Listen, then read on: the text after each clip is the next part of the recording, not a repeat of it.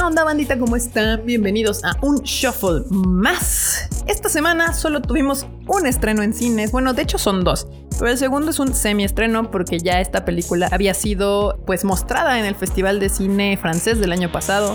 Y suele suceder que traen este festival y poco a poco durante el siguiente año van sacando las películas en un release un poco más grande. Esta película se llama Adiós Idiotas Está muy entretenida. Si ya vieron Batman o no tienen ganas de ver Batman y quieren ir al cine, pues está esta opción como estreno. Además de que justo como ya estamos a nada de los Oscars, también está queda Licorice Pizza y el contador de cartas. Que ya hablamos de ellas en los shuffle pasados por si quieren ver algo diferente que no sea Batman. Pero bueno, vamos a empezar a hablar de pues el estreno de la semana, la apuesta de este fin de semana de los cines, que es The Batman. Película está dirigida por Mark Reeves. A mí Mark Reeves me, cae muy bien. Ha hecho películas que me gustan. La Cloverfield sí me gusta, aunque esto, les voy a confesar algo. Los found footage donde la cámara se agita tanto sí me marea, pero esta es de las pocas que sí puedo ver completas. Eh, y él ya había platicado desde el principio cuál iba a ser su perspectiva o cómo iba a renovar a este personaje. Eh, él ya había dado como referencias eh, la película de El Zodíaco y Seven, o sea que iba a ser una película de detectives y de asesinos seriales, lo cual cumple a cabalidad. Y bueno, aquí en un paréntesis, si no han visto estas películas, se les recomiendo mucho, sobre todo Seven, me encanta esa película. Y Zodíaco, que pues es uno de los mm, asesinos seriales que creo que nunca se atraparon, que nunca pudo atrapar a la policía. Entonces, pues eh, a mí me gustan mucho estas películas y también soy fan de, los documentales de asesinos seriales y demás. Entonces, cuando mm, se me dijo, me di cuenta que iba a ser este tipo de película, yo dije, sí, estoy adentro, por favor. Luego se anunció que Robert Pattinson iba a ser el nuevo elegido para ser Batman. Ya ven que antes estaba Ben Affleck muy pegado a este universo DC que creó Zack Snyder. Entonces, mm, bueno, pues como siempre, la gente en redes sociales que nada más ha visto Twilight en su vida, pues creyó que, pues no, no iba a funcionar, ¿no? Yo, yo en mis dineros siempre estuvieron con Robert Pattinson, porque ya no, de fuera de esta película, el señor ya ha demostrado en infinidad de películas que es un gran actor pero la gente sigue aferrada a que hizo Twilight y que porque hizo Twilight hace ya casi 20 años, entonces no sabe actuar y ya. Busquen en Google, busquen su filmografía, pónganse a ver sus películas y vean el rango actoral que maneja el señor. Entonces, pues bueno, yo estaba muy feliz con ambas noticias y pues nada, me pude ir a verla el miércoles en la mañana, que fue como un preestreno especial de IMAX y me dieron hasta mi boletito y todo, la verdad fui muy feliz. Este, mm, y les puedo decir que me encantó la película. Me la pasé muy bien. Advertencia, la película dura 2 horas 45 minutos. No se sienten para nada. Solo les aviso por si toman agua o son de esas personas que compran los refrescos gigantes, pues para que le vayan midiendo, ¿no? Porque si son 2 horas 45 minutos, que yo disfruté totalmente. No se me hizo pesada. Sí voy a aceptar que tiene un ritmo bastante más lento de lo que estamos acostumbrados con este cine de superhéroes nuevo maldita marvelización del cine de superhéroes, pero, pero está muy entretenida. La historia nos va contando cómo nuestro nuevo Batman, en formato más de detective, está apoyando a los policías, no a todos, no a todos obviamente, porque este es un Batman muy joven, es un Batman que apenas tiene unos dos años siendo Batman. Entonces la policía tú puedes ver que no confía en él. De hecho hacen constantemente burla a su traje de Batman. Le dicen que está loco. Solamente el detective Gordon se ve que ha logrado tener una amistad con este Batman y es el que de hecho lo busca para que le ayude, lo apoye en esta búsqueda de este asesino serial. Mm, pronto empezamos a ver que obviamente está relacionado y pues ahí nuestro antagonista es el acertijo interpretado por Paul Dano, que lo hace también muy bien, espectacularmente. Eh, si puedes eh, ver que te daría miedo encontrártelo en la calle, porque mm, psicópata, eh, que creo que es la única diferencia que, realmente hay entre nuestro antagonista y nuestro protagonista, que de hecho muy al final, cuando tienen una conversación ambos, eh, el acertijo le dice a Batman que pues Batman, esa máscara que tiene, igual que él cuando es el acertijo, esa es la persona que ellos son. Su otra personalidad vendría a ser Bruce Wayne, que de hecho en esta película nos pueden eh, nos dejan ver que es cierto, realmente Bruce Wayne vive como Batman casi el 90% de su vida, se concentra muchísimo en lo que hace como Batman. En la venganza te dejan ver cómo fue que lo dejó pues bastante lastimado y deprimido el asesinato de sus padres.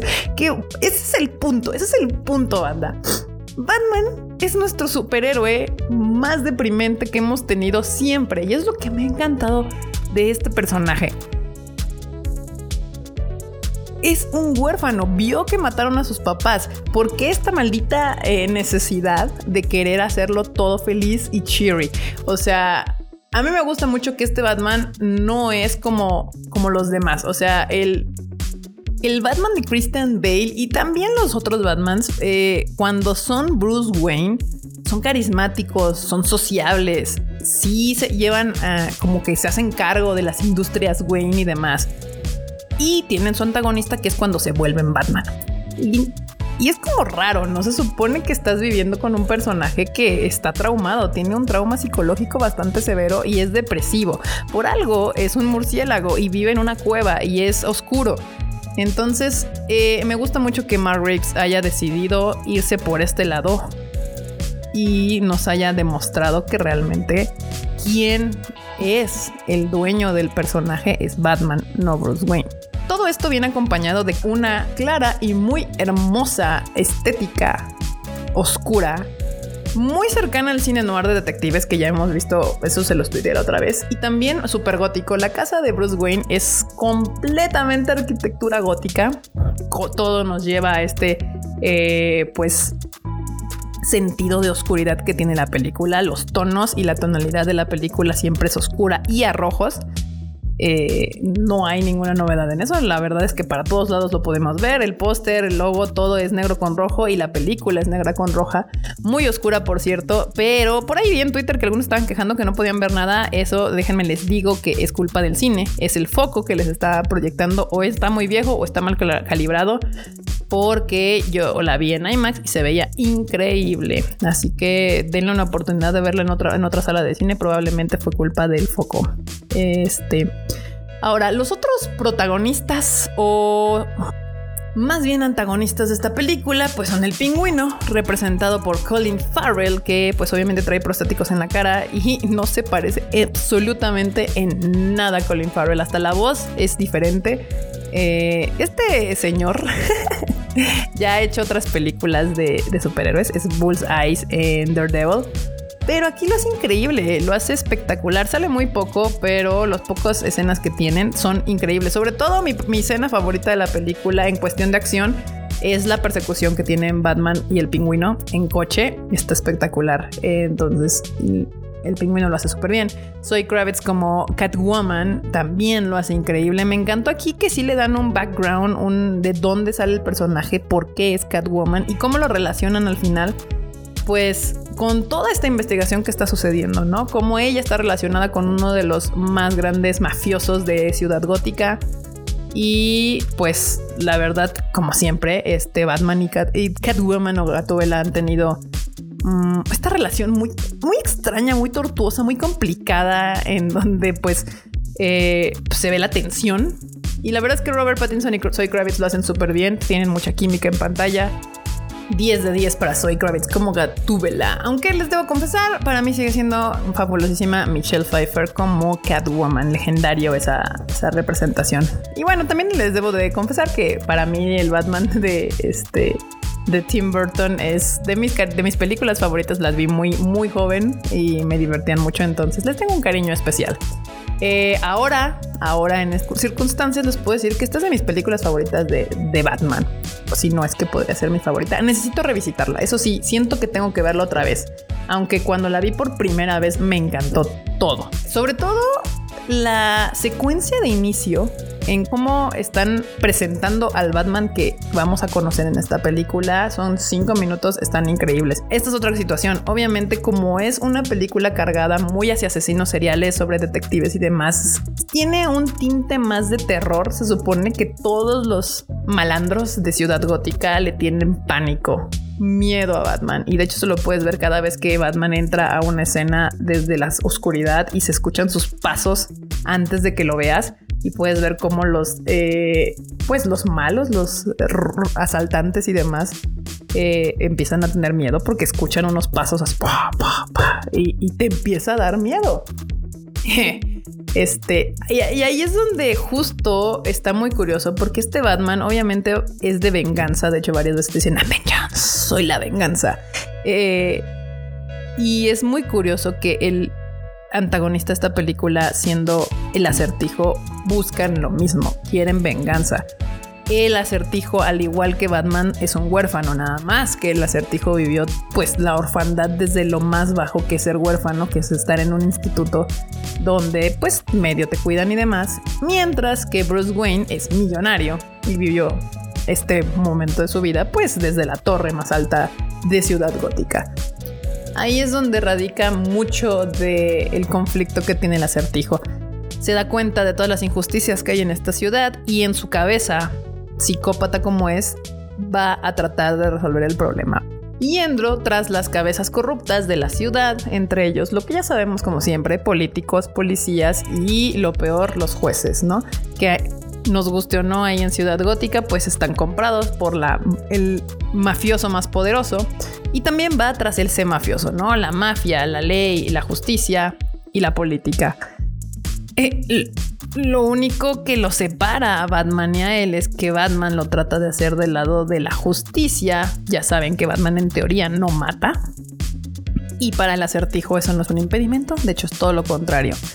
Y aquí es donde radica más el asunto, que es que vemos a un Batman joven, un Batman que todavía está descubriendo qué es lo que quiere representar para su ciudad gótica y qué es lo que ciudad gótica necesita de él.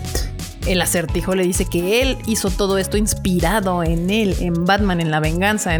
Por eso siempre me ha encantado la relación que tiene Batman con cada uno de sus antagonistas. Son de mis antagonistas preferidos, eh, el acertijo, el Joker, Gatúbela y todos los demás, porque de alguna extraña manera siempre tienen esta relación con Batman de tú y yo somos casi lo mismo, nada más que tú tienes esta moral y nosotros no. O sea, él, tú sí dices no voy a matar y nosotros no, pero la verdad la mayoría de ellos al final dicen pues es que buscamos lo mismo. Eh, excepto el Joker, ¿verdad? Que él solo quiere destruir todo porque le divierte. Pero bueno, el chiste es de que justamente el Joker muchas veces ha sido el antagonista primario de Batman porque le dice que son iguales, que son exactamente lo mismo. Pero bueno, bandita, a mí me encantó esta película. Yo le pongo un 9 de 5. Solamente ese punto 5 no se lo doy porque por momentitos sí empecé a sentir que estaba un poco larga porque el ritmo de la película no es tan veloz como estamos ya acostumbrados a estas películas de Marvel y de superhéroes. Es otro tipo de película. Es una película que tiene propuesta, que tiene tensión, que tiene imagen, que, que tiene una estética. Entonces se va por otro lado completamente. Yo creo que a DC le, está funcionando súper bien este tipo de películas. Ya vimos la del Joker, que a todo mundo le encantó. Esta película de Batman. También ya sé... Eh, se autorizó o se dijo que va a haber un, dos películas, en, dos películas, dos series en HBO Max. Una que va a ser del pingüino y la otra que va a estar relacionado con, el, con Arkham. No sabemos bien de qué va todavía.